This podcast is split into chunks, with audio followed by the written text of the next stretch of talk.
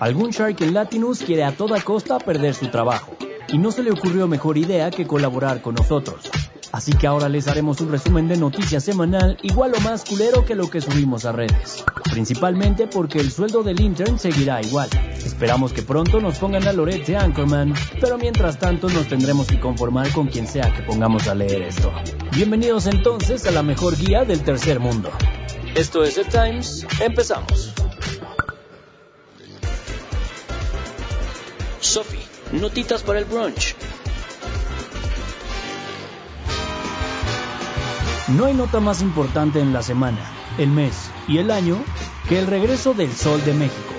Tal vez tengan 180% de inflación diaria, tres distintos tipos de cambio y sigan sin entender que el socialismo en Latinoamérica no funciona. Pero al menos mis pibes argentinos vivieron el regreso de Mickey. Luismi inició su World Tour este jueves en Buenos Aires en el Movistar Arena, que hizo sold out como si estuvieran repartiendo choripanes gratis. Todo indica que fue un eventazo.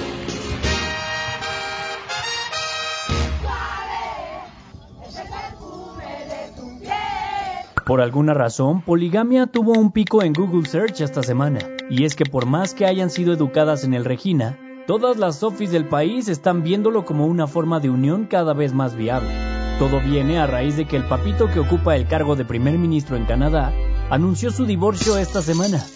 Justin Trudeau se va a separar de Sophie tras 18 años de matrimonio. Mis ladies, vayan preparando las maletas para conquistar a ese señorón. Todavía con el espíritu de Bob Marley en él por el viaje que se aventó durante meses, nuestro querido Richie O'Farrill con doble R y doble L se aventó una gran interpretación de Redemption Song esta semana. Como su tratamiento está funcionando, Richie subió un video para disculparse con media industria estandopera mexicana a la que insultó en su crisis maníaca depresiva. Esperemos que pronto tengamos de vuelta al mejor Curi de México. ¿O no, Curi? Curi aparece atrás de la espalda. México Mágico.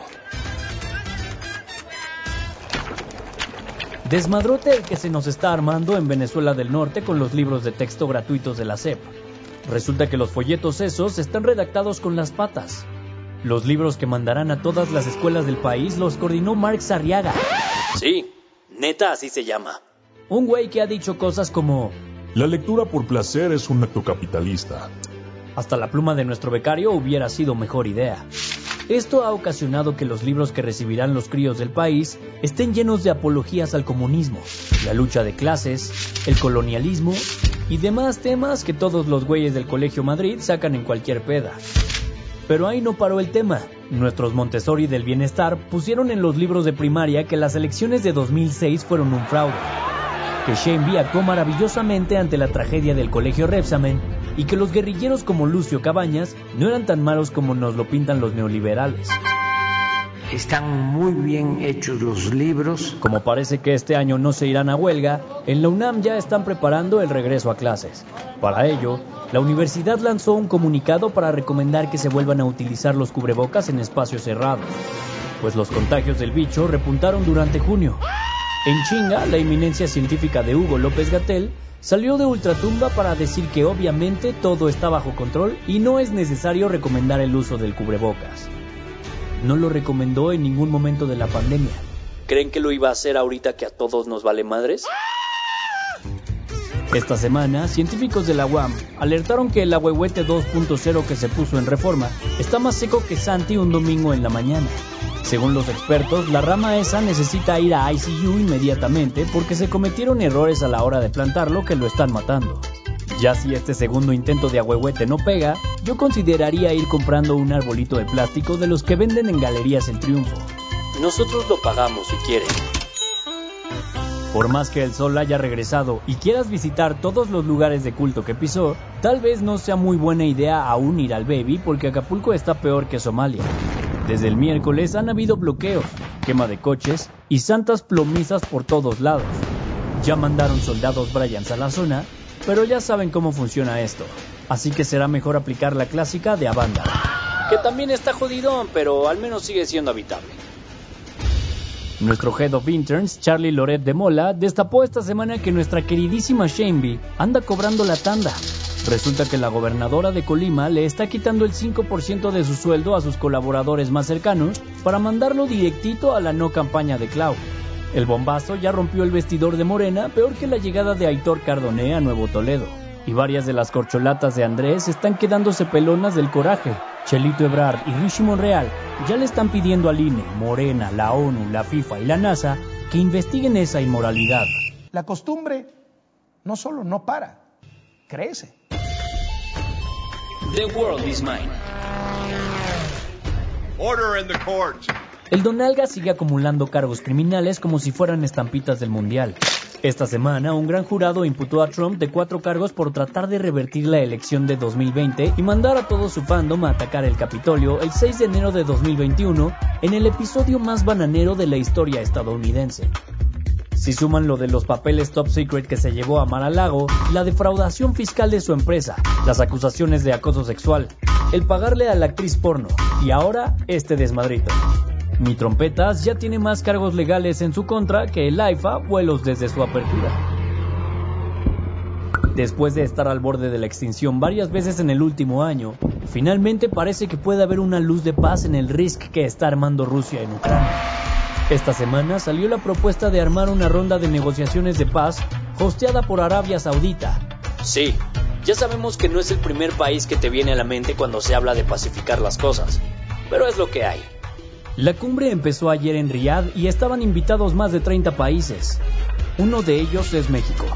Pero en la semana, nuestro Kofi AMLO dijo que los United Mexican States solo íbamos a participar si también asistía Rusia al evento, cosa que no estaba confirmada.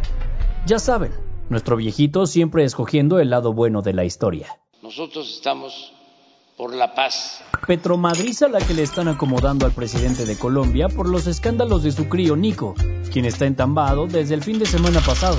Pero el jueves, el fiscal que lleva el caso aseguró que el hijo de Gustavo Petro aceptó haber recibido varo de un antiguo parcero de rancho para inyectarle fondos a la campaña de su daddy. Ahora la justicia colombiana, if such thing exists, está investigando si en verdad ese dinero acabó en las giras proselitistas de Petro.